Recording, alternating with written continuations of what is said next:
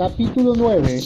Evaluación del desempeño de la norma internacional ISO 45001-2018.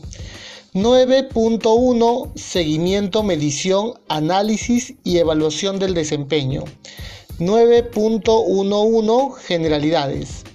Declara la norma internacional que la organización debe de establecer, implementar y mantener procesos para el seguimiento, la medición, el análisis y la evaluación del desempeño.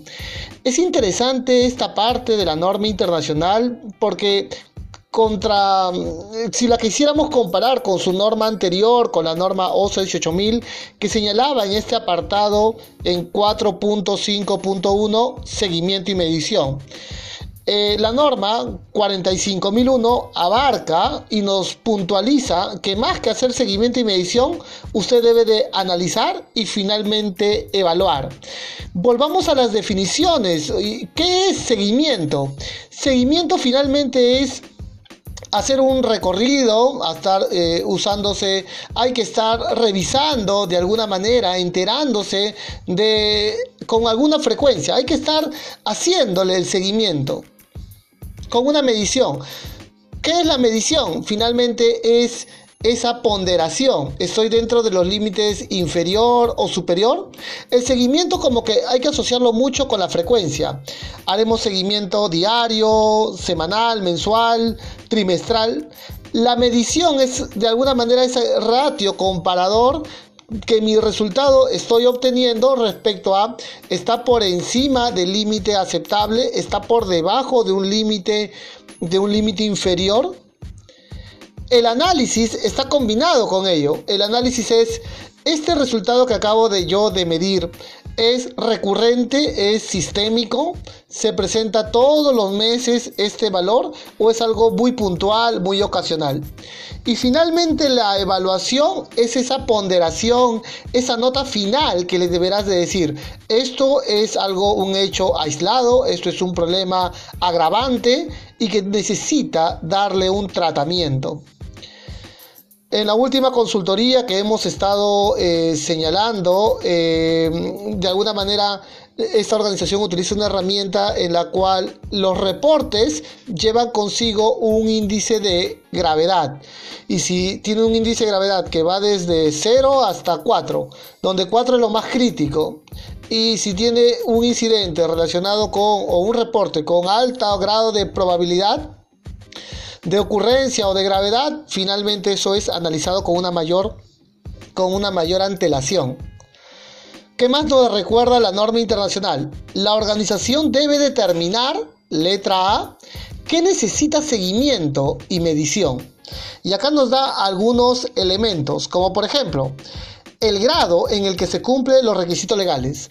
Usted debería de analizar y enterarse si ese marco legal porque la organización ha cambiado de actividad, se ha ampliado. O los nuevos dispositivos legales, estoy cumpliendo, estoy en un grado de cumplimiento. Tampoco la norma quiere que cumplas todo, pero que siempre estés orientado a su cumplimiento. Hay marcos legales que salen, que tienes que instalar, por ejemplo, conceptos como lactarios.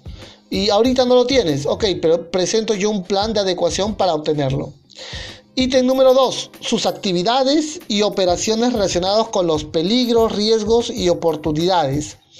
Eh, deberíamos hacer un seguimiento de garantizar que nuestras operaciones están asociados en el nivel de exigencia y control de los niveles de riesgos relacionados por los peligros o que estamos aprovechando en gran medida relacionados con las oportunidades del sistema de gestión. Número 3. El progreso en el logro de los objetivos. El objetivo que demarqué en enero, siendo ya terminando octubre, deberíamos saber en qué estado estamos de su cumplimiento. Alcanzaremos la meta en diciembre, porque acá en el Perú los objetivos como que son anuales, ¿no es cierto? Son anuales. Número 4 de la norma internacional de esta letra A. La eficacia de los controles y de los cambios propuestos. Si el control es efectivo, En ese sentido, ¿cómo van tu salida de tus controles? La salida de los controles debería ser cero incidentes, pero de repente está creciendo la cresta de incidencia. Hay incidentes que son menores, primeros auxilios, agravantes, permanentes, totales, mortales. Si eso hay, entonces deberíamos nosotros de conocer cuáles eh, estos resultados. Letra B. Los métodos de seguimiento, medición, análisis y evaluación del desempeño según sea aplicable. Los métodos pueden ser cualitativos, cuantitativos, a través de metodologías, y acá podríamos nosotros señalar la higiene industrial, la ergonomía, la psicología, en la cual en la ergonomía se utiliza algún método llamado OWA, REVA, RULA, en la higiene de repente algunos protocolos para medir los niveles sonoros, la presión de la presión sonora, los niveles de iluminancia, el concepto de la aceleración, eh, ok, deben ser válidos.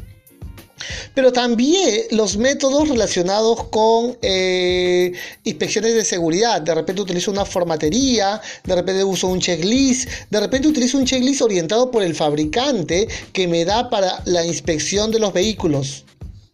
Y el método es válido porque yo hago una frecuencia definida por el fabricante. Letra C. Los criterios frente a los cuales la organización evaluará el desempeño. Los criterios tienen que estar en un rango de mínimo y máximo. Esos criterios pueden ser los límites máximos permisibles, eh, los criterios pueden ser a juicio experto también, los límites máximos para, para vehículos. Los vehículos tanto vehículos, camionetas como montacargas, José, la velocidad máxima permitida en mi almacén es no más de 20 kilómetros por hora. Eso, haberlo definido, es un criterio. Para trabajar, tú necesitas haber medido eh, la atmósfera peligrosa o haber emitido un permiso de trabajo, porque ese es el criterio de trabajo. Letra D. ¿Cuándo se debe realizar el seguimiento y la medición? Pueden ir eh, de manera conjunta. Yo, hago el, seguimiento propiamente a través de una frecuencia y en ese momento estoy midiendo, por ejemplo. Letra E. Cuando se debe analizar, evaluar y comunicar los resultados del seguimiento y medición. A partir de ahora, usted verá de que esta norma es muy compaginada con los trabajadores. Se tiene que dar comunicación de los resultados. Los trabajadores debemos saber si hemos llegado al millón de horas. Hombre, cero accidentes, cero incidentes es importante aseverar de que los indicadores tienen que ser tanto en seguridad como en salud. Indica la norma internacional que la organización debe evaluar el desempeño del sistema de gestión y determinar la eficacia del sistema de gestión, garantizando de que hablamos de desempeño como un resultado que no tenemos incidentes. Garantizamos que el sistema es efectivo porque de alguna manera controla sus riesgos del sistema y aprovecha las oportunidades que le ha presentado. La organización debe asegurarse de que el equipo de seguimiento y medición se calibra o se verifica según sea aplicable y se utiliza y se mantiene según sea apropiado. En ese sentido, eh, si usted utiliza eh, instrumentos para medir la iluminancia media, tales como un luxómetro, la aceleración eh, repartida en, el cuerpo de la persona, usted utiliza un acelerador o el ruido a través de un dosímetro, un sonómetro, un termohidrómetro para medir la sensación térmica, tiene que estar calibrado o verificado, te indica la norma.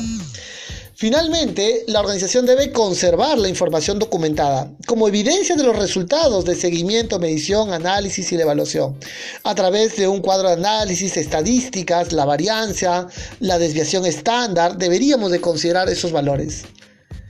Y sobre el mantenimiento, calibración y o verificación de los equipos de medición. Deberíamos tener eh, instrumentos que nos diga finalmente si el equipo está, eh, está calibrado o está verificado. A veces incluso se llega a tener registros no solo del fabricante, sino también de proveedores que te brindan este tipo de servicios de calibración o verificación, porque ya in situ antes de hacer la medición, se hacen estos reportes de verificación que se mantiene la, la, desviación estándar respecto a la medición, se mantiene el rango de error, el rango de incertidumbre de la medición y eso queda registrado en el terreno. Espero que esta información te haya sido valiosa, te la compartimos acá desde la empresa Safety Light, la empresa que yo represento. Eh, síganos en nuestras redes, por favor, a través del Facebook, Instagram. Y como siempre, les saluda el ingeniero José Luis Loaiza Solier y nos vemos hasta otra oportunidad. Muchas gracias.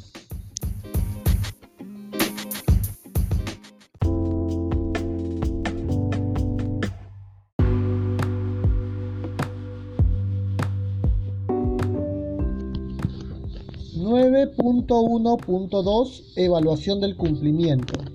La norma internacional indica que la organización debe de establecer, implementar y mantener procesos para evaluar el cumplimiento con los requisitos legales y otros requisitos. Claro, la trazabilidad que nos menciona en este apartado la norma nos invita a ver 613, que era la identificación de los requisitos legales. Acá todo aquello que has identificado, veamos cómo estás en, en el estado de cumplimiento. Nos recuerda la norma internacional que la organización debe, letra A, determinar la frecuencia y los métodos para la evaluación del cumplimiento. La frecuencia puede ser de la misma manera conjuntamente con la identificación o posterior a ella. Y los métodos para evaluar a través de auditorías, a través de alguna evidencia de cumplimiento de la ley. Letra B, evaluar el cumplimiento y tomar acciones si es necesario. La tendencia es cumplir la ley. Pero lo más importante es que usted establezca acciones de tratamiento cuando no esté cumpliendo o está cumpliendo de manera parcial la ley. Letra C. Mantener el conocimiento y la comprensión de su estado de cumplimiento con los requisitos legales y otros requisitos. La evaluación del cumplimiento legal tiene que ser estándar, tiene que ser metodológico. Deberá de garantizar dicha frecuencia, dicho método, que la organización entiende, comprende y accede cuál es su estado de cumplimiento de la ley. Y la letra D es conservar la información documentada de los resultados de evaluación del cumplimiento legal. A través de repente de auditorías, de repente a través vemos en el mercado peruano algunos software que ya te hablan de los de software de requisitos legales realmente. Y la guía de esta norma nos dice que la frecuencia y el método en el tiempo de la evaluación del cumplimiento puede variar dependiendo de la importancia del requisito de las variaciones de las condiciones de operación, de los cambios de los requisitos legales y del desempeño pasado de la organización. Una organización puede utilizar diferentes métodos para mantener estos conocimientos y su comprensión de su cumplimiento. En ese sentido, en el sector, aquí en el Perú, en el sector transporte, por ejemplo, es un sector que constantemente cambia en el marco normativo. No la deroga, pero sí de alguna manera lo actualiza y uno tiene que estar siempre en constante revisión de los requisitos legales. Eh, espero que esta información te haya sido valiosa. Eh, siempre eh, el agradecimiento a mi firma, Safety Line, que hace posible de darnos todos los, los ambientes y la infraestructura para llevarte esta, este, esta información. y nos vemos hasta otra oportunidad. les mando un fuerte abrazo. Mis saludos del ingeniero José Luis Loaiza Solier.